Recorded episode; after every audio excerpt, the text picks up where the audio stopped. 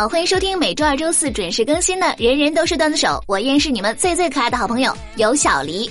那么上期节目我们的话题是你和快递小哥之间有什么搞笑的经历？我们来看一下上门的胖友们都是怎么说的。小小七啊，他说异地男朋友呢总是买各种快递给我，写的昵称备注是小仙女。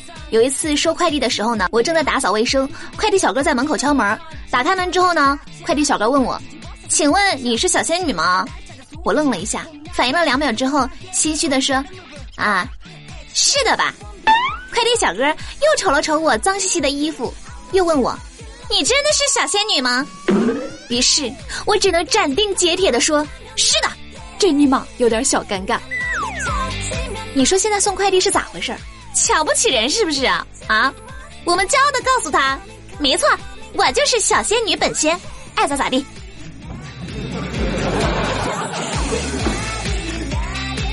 涛声依旧，他说：“贫穷限制了我的购物车，我一个月的工资呢，就够给我吃完花完，哪有钱上淘宝、京东啊？想想我与快递小哥的最后一次见面，还是去年双十一呢，买了一个取暖器。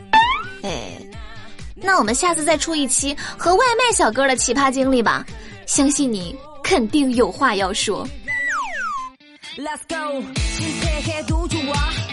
句号，他说，当年一个快递大哥在门口扯着嗓门对留着短发的我说：“小兄弟，你的快递。”我尽量用我温柔的女声说：“我不是小兄弟。”结果快递小哥还不知悔改的说：“我看你就是小兄弟。”从此，我立志不剪那么短的头发。麻烦那位小哥回去重修一下论一个快递员的职业素养好吗？这么没有眼力劲儿，哪个快递公司啊？坚决投诉他。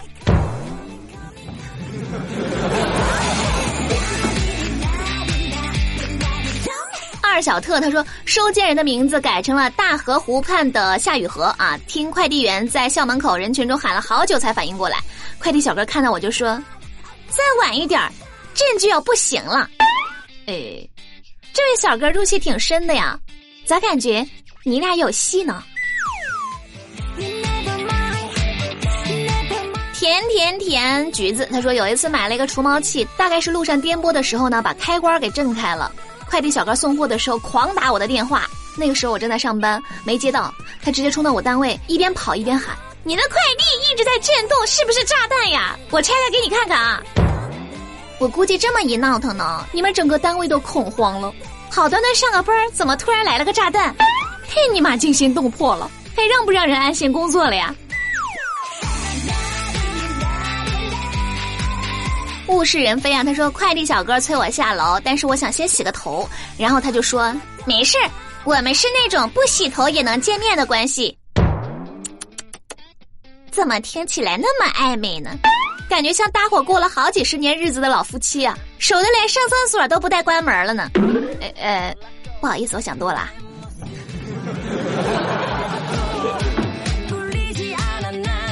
久而久，他说和快递发消息，快递说下来你的快递，我说送上来，快递说一层楼十块钱，我说我老公不在家，快递立马回复免费，送上楼签完字之后，快递又给我发消息，你是不是傻？你一个大男人要不要脸？大男人咋的了？大男人也可以激情满满呀，是吧？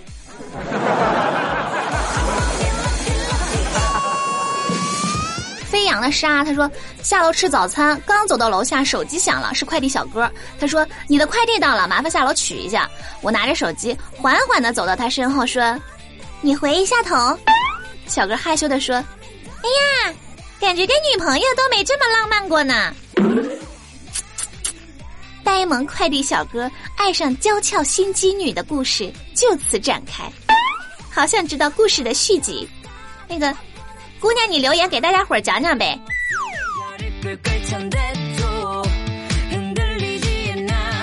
好了，那么以上就是上期话题各位上榜胖友的留言，非常感谢各位胖友的投稿。那在这里呢，要感谢各位奔波在路上为我们带来便利的快递小哥。要知道啊，你们每天传递的不仅仅是快递，而是我们心心念念的希望呀，责任重大，希望你们再接再厉。那上周呢，我爸妈去三亚旅游了。临走之前呢，我跟我妈说，回来记得给我带礼物啊。我妈非常爽快的答应了。昨天我爸妈回来，我特别高兴的跑过去问：“你给我带啥好东西啦？”我妈特别神秘的说：“哎呀，带了可多呢。”说着就从包里掏出了一次性牙刷、一次性拖鞋、一次性沐浴露，还有一次性剃须刀。我妈得意的说：“我们特地给你买的，你看你下次出差就能用得上了。”姨妈，是不是以为我没住过酒店？上面还贴着三亚度假酒店的标签儿，也太欺负人了吧！我要离家出走。所以呢，本期节目的话题就是：旅途中你买过或者是收过什么奇葩的纪念品？那么大家可以在节目的末尾处留言，分享你们的奇葩经历，我在后台等着你们哟。那么下期节目我们将会精选部分留言和大家一起分享，期待大家的积极参与。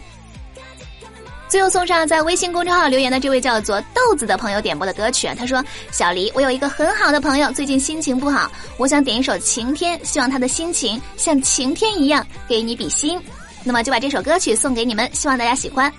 想要参与话题互动，记得关注微信公众账号有小黎幺二二七，拼音的有小黎加上数字的幺二二七，在公众号每天推送的节目下方留言，就有机会就有机会上榜。点歌也是同样的办法，欢迎大家和我多多互动。”那么下期节目再见喽，我是有小黎，拜拜。